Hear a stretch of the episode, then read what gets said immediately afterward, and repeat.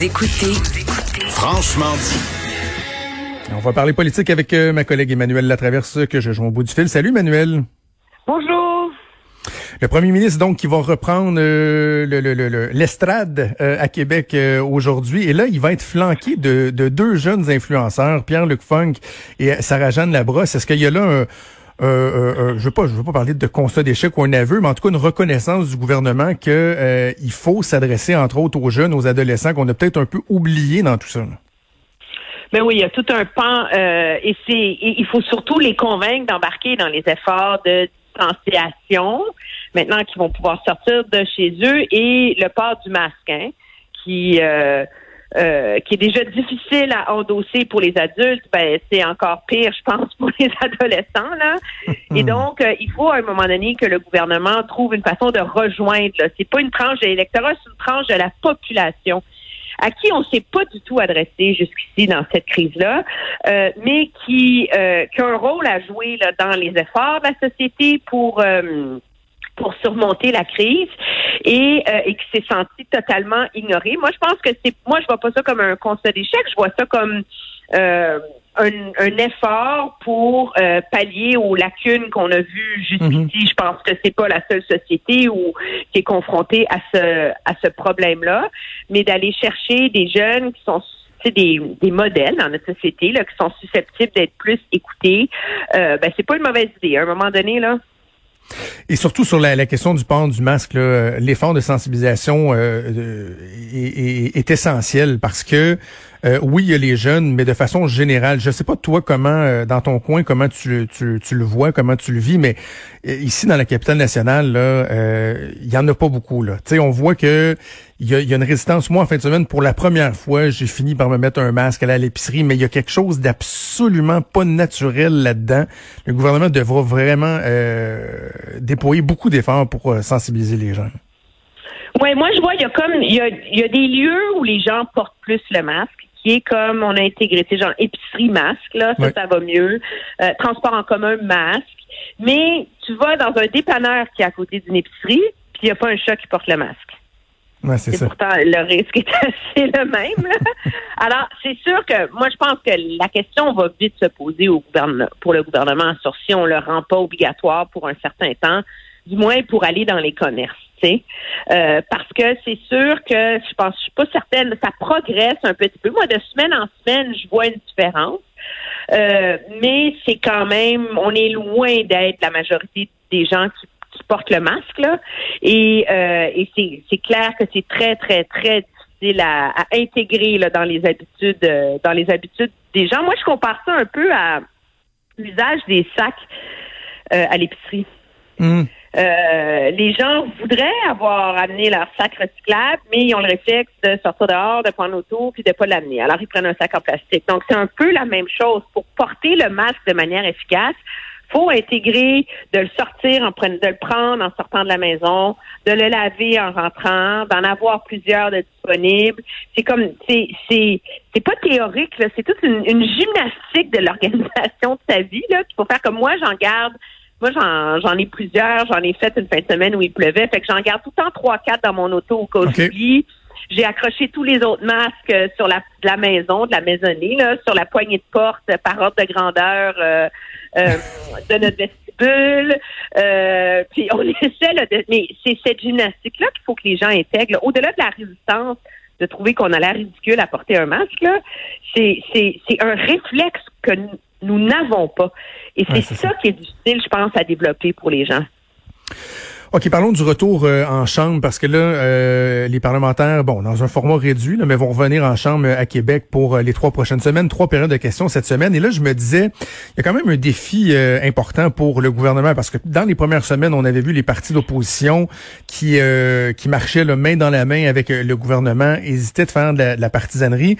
Mais là, la crise, elle est pour l'instant, en tout cas, sous contrôle, ce qui ouvre la porte à exiger davantage de comptes, l'ajout de parlementaires qui reprend. J'imagine que là, le gouvernement Legault va se retrouver beaucoup plus sur la défensive qu'il ne l'a été quand même, sans dire qu'il ne l'était pas, mais qu'il ne l'a été au cours des, deux derniers mois. Oui, et on, mais on a vu, moi, je pense, ce phénomène-là se matérialiser déjà avec la, mise en œuvre de ces commissions euh, virtuelles. Là. Dans le cadre de certaines, on, a vu vraiment un travail assez extraordinaire de la part de l'opposition. Je pense en éducation, là, le, le trio du tonnerre, là, Christine Labrie, Véronique Kivo, Marmariski, là, c'est comme un cauchemar pour un ministre de l'Éducation, avoir trois élèves modèles en avant de lui à tous les jours, là. Euh, mais c'est sûr. Mais moi, je pense que c'est un exercice qui est nécessaire. Pas par critique du gouvernement Legault, mais parce qu'on est sorti là, de de la logique de, et je le dis sans mépris, là, mais de l'évangile de la santé publique.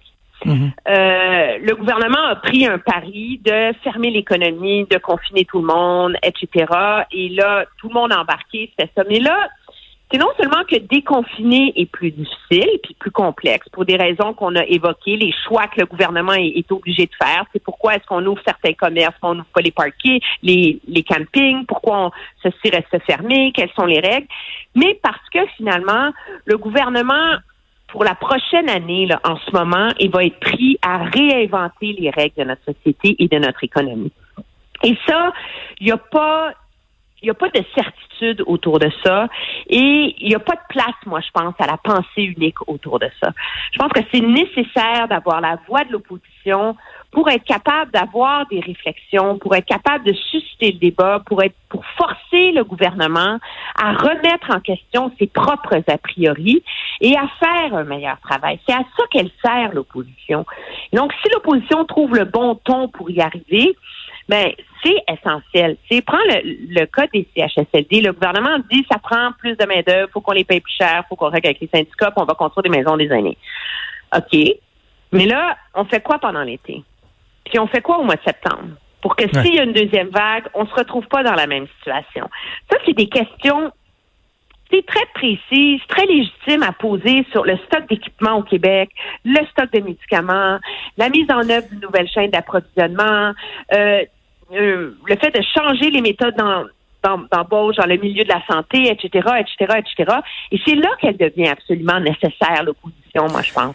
Et tu sais, Emmanuel, l'autre fois, je, me faisais une réflexion. J'aime bien utiliser des fois des images pour euh, un peu euh, vulgariser le propos là, parce qu'il y a des gens qui disent c'est pas le temps de pointer du doigt, c'est pas le temps de trouver des coupables. Mais je me disais, prenons, je sais pas moi, un, un orchestre ou une troupe de théâtre qui est en tournée, qui fait des représentations, puis à un moment donné, il y a un problème. Là. Mettons deux représentations dans la soirée, là, puis là, il y a quelqu'un qui fait une fausse note. Là. Il y a quelque chose qui marche pas. Ben, entre les deux représentations, euh, tu vas dire, ben, attends, on va analyser qu'est-ce qu'est-ce qui a pas marché? Et qu'est-ce qu'on peut modifier pour s'assurer qu'on on, revive pas le même phénomène dans la représentation qui va suivre? Ben, c'est la même chose, là. Parce que là, une deuxième vague, ça se peut qu'il y en ait une plus tôt que tard. Donc, moi, le but, c'est pas juste de trouver des coupables pour trouver des coupables. C'est d'identifier les failles pour qu'on puisse les corriger, pour ne pas avoir à ben, faire face aux mêmes lacunes, là, tu sais. Absolument. Puis c'est dans ce sens-là, je pense qu'il faut pas sous-estimer l'importance de la petite fenêtre de l'été qu'on a. Et euh, le devoir du gouvernement d'arriver euh, à la fin de l'été avec un plan beaucoup plus cohérent quant à comment on va aborder les prochaines vagues qui vont se pointer. Le gouvernement, comme tous les pays, puis l'idée c'est pas de jeter des des, des, pots au, gouvernement. Là. tous les pays se sont fait prendre là, euh, au printemps. Là. Donc, c'est arrivé, c'est arrivé. Maintenant, qu'est-ce qu'on fait? Pour être mieux préparé pour la prochaine phase. Est-ce que là, on, est, on frôle le 14 000 tests? On va se rendre à combien? Mm. Quels moyens on prend pour se rendre à 20, 30, 40 000 tests par jour pour être capable de minimiser l'impact d'une deuxième vague? Comment est-ce qu'on prépare les écoles? Comment est-ce qu'on réorganise plein, plein, plein d'éléments de notre société? Ce sont des décisions difficiles qu'a prendre le, gouvernement là, et qui et, y a des questions légitimes qui méritent d'être posées. Avant qu'on se laisse, il nous reste peu de temps, mais je veux quand même qu'on aille faire un tour du côté du fédéral parce qu'on a parlé euh, des fois des critères euh, très, très larges, lousses des euh, programmes mis en place qui amenaient à des, des dérapages ou certains abus. Je sais pas comment tu as accueilli cette nouvelle-là au cours de la fin de semaine, mais le programme de subvention salariale qui qui serait utilisé, en tout cas, ou, qui fait l'objet d'application de la part de partis politiques fédéraux, le Parti conservateur, le Parti libéral, le NPD, qui vont aller chercher des, les, les deniers public pour euh, garder euh, leurs employés euh, en poste alors qu'on est dans une situation de gouvernement minoritaire et tout ça. C'est quand même particulier. Mais moi, j'ai un malaise. Pas, pas dans, je ne veux pas déchirer ma chemise d'indignation, mais j'ai un malaise. Parce que quand on va voir les rapports d'Élection Canada, c'est pas comme si c'est le NPD est complètement fauché, là. Mais prends le Parti libéral, prends le Parti conservateur. Ils ont quand même ramassé ces 2,9 millions pour le Parti libéral, plus de 3 millions de dollars au premier trimestre pour le Parti conservateur. C'est pas comme s'ils n'ont pas d'argent, là. Ouais. Mais ils gardent leur argent comme coffre de guerre pour la campagne électorale et profitent. Alors, c'est là que moi j'ai un malaise. C'est pas sur l'idée, euh, c'est que c'est comme si et c'est un peu le même principe que Air Canada qui a 6 milliards de liquidités mais qui refuse de rembourser ses clients là. Mm-hmm. Alors c'est c'est là que les largesses du programme, euh, je trouve, mis sur pied par le gouvernement, ont, ont des limites. Et moi, c'est pas sur le principe que des deniers publics servent à financer des, partis politiques. J'ai toujours trouvé que c'était une grave erreur du gouvernement Harper euh, d'avoir mis fin au financement euh, public des partis politiques. On peut décider c'est à quel niveau, mais c'est pas, ça coûte pas une fortune dans une année pour avoir une démocratie qui fonctionne bien. On le voit au Québec, etc.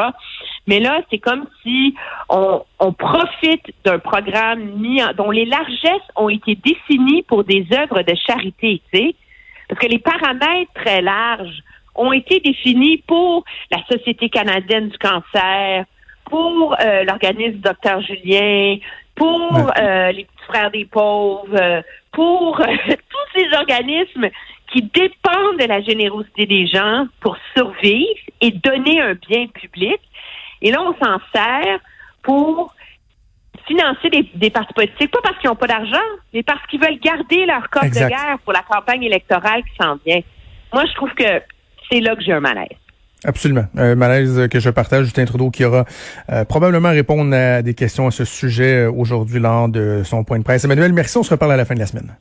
Ça me fait plaisir. Au revoir. Salut.